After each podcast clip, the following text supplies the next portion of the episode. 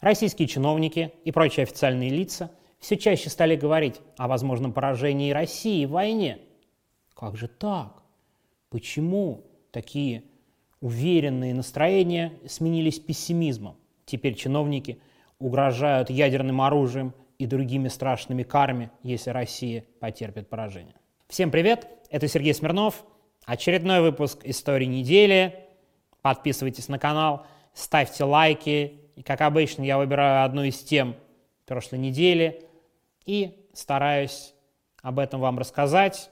Пожалуйста, поддерживайте, подписывайтесь на канал, смотрите наши стримы. А мы поехали.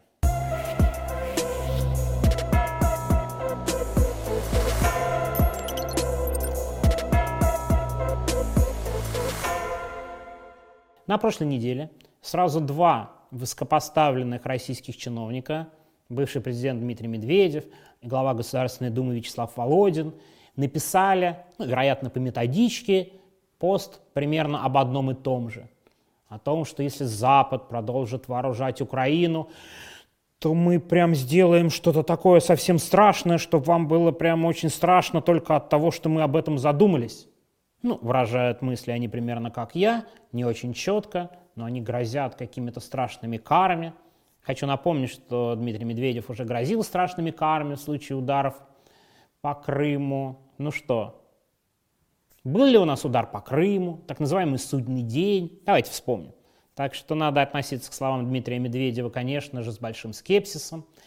Вячеслав Володин тоже любит резкие заявления. Он сказал, что у нас в России самое технологически совершенное оружие – Вячеслав Володин, в зеркало посмотритесь. Алло, какое оружие? Вы еще скажите, что ваша Госдума – независимый орган власти. Вы кому это рассказываете в начале 2023 года? Даже интересно. Идите, занимайтесь своим майонезом и о нем делайте заявление. Потому что, мне кажется, это единственная вещь, в которой вы разбираетесь.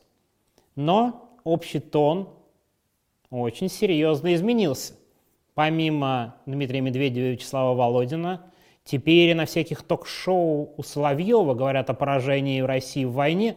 Ну, не в том смысле, что вот мы ждем поражения. Конечно, такого они не скажут. Но вот эта мысль закрадывается, это надо проговорить и сказать, что такое совершенно невозможно. Ядерная держава не может проиграть войну.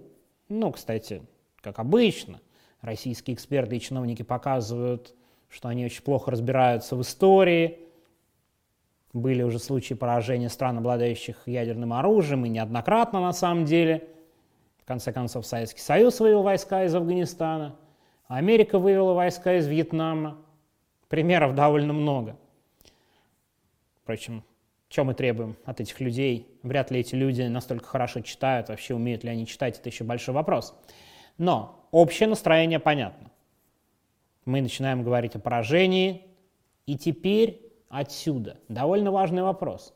А что можно считать поражением России в войне? Очень простой вопрос.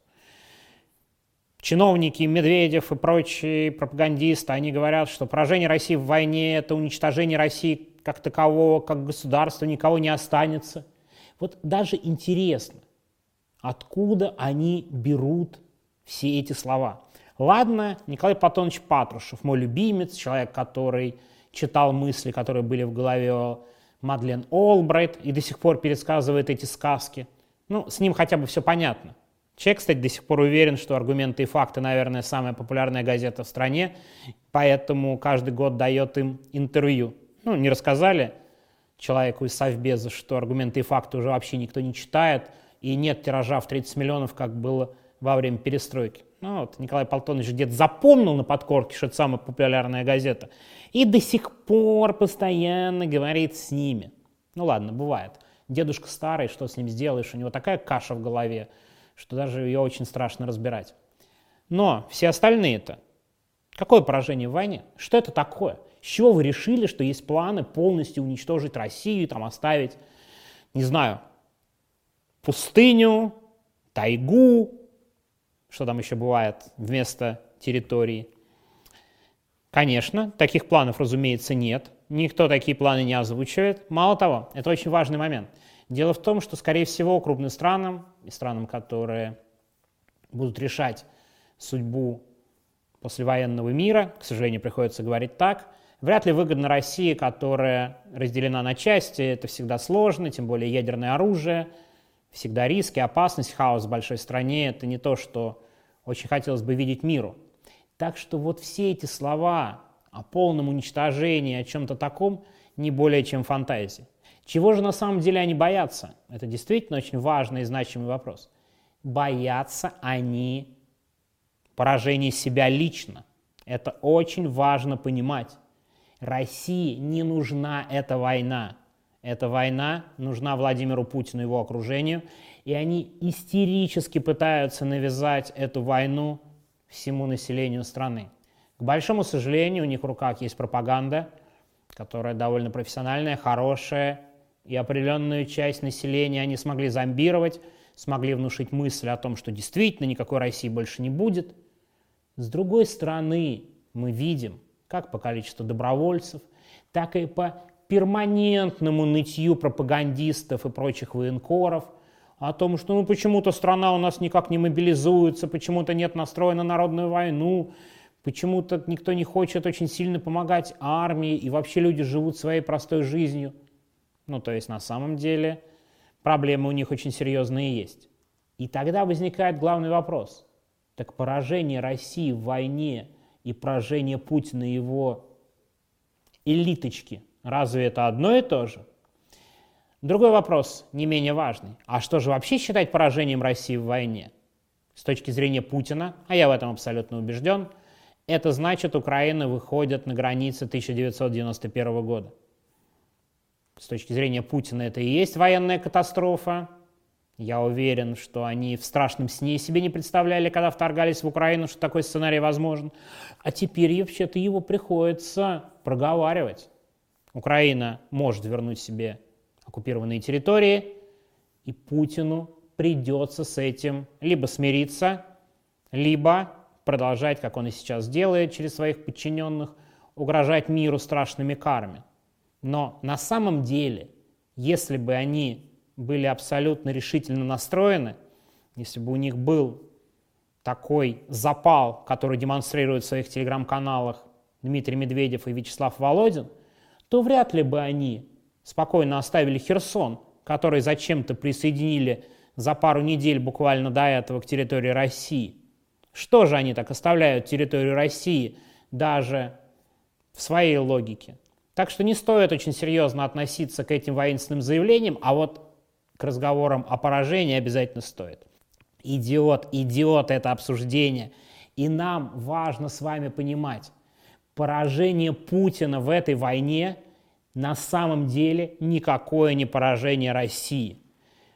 Победа Путина в этой войне будет поражением России, потому что мы окажемся в изоляции на десятилетия, если не на столетия – до следующей смены режима Россия окажется в средневековье, никаких нормальных технологий, никаких нормальных изменений, и только поражение Путина, а в идеале смена политической элиты окажется настоящей победой России, выходом из изоляции, возможностью наладить отношения с другими странами.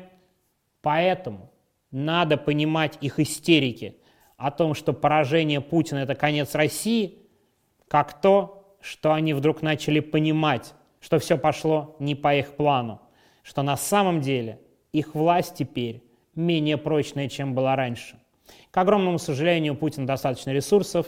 Я говорил об этом в ролике с прогнозами на 2023 год. Я боюсь, что оружия достаточно и огромное количество, к большому сожалению, потенциально мобилизованных. Я почти убежден, что вот-вот будет вторая волна мобилизации, да, об этом пишут и военкоры – но самое главное, они продолжат пугать тем, что поражение – это самое страшное, что может случиться.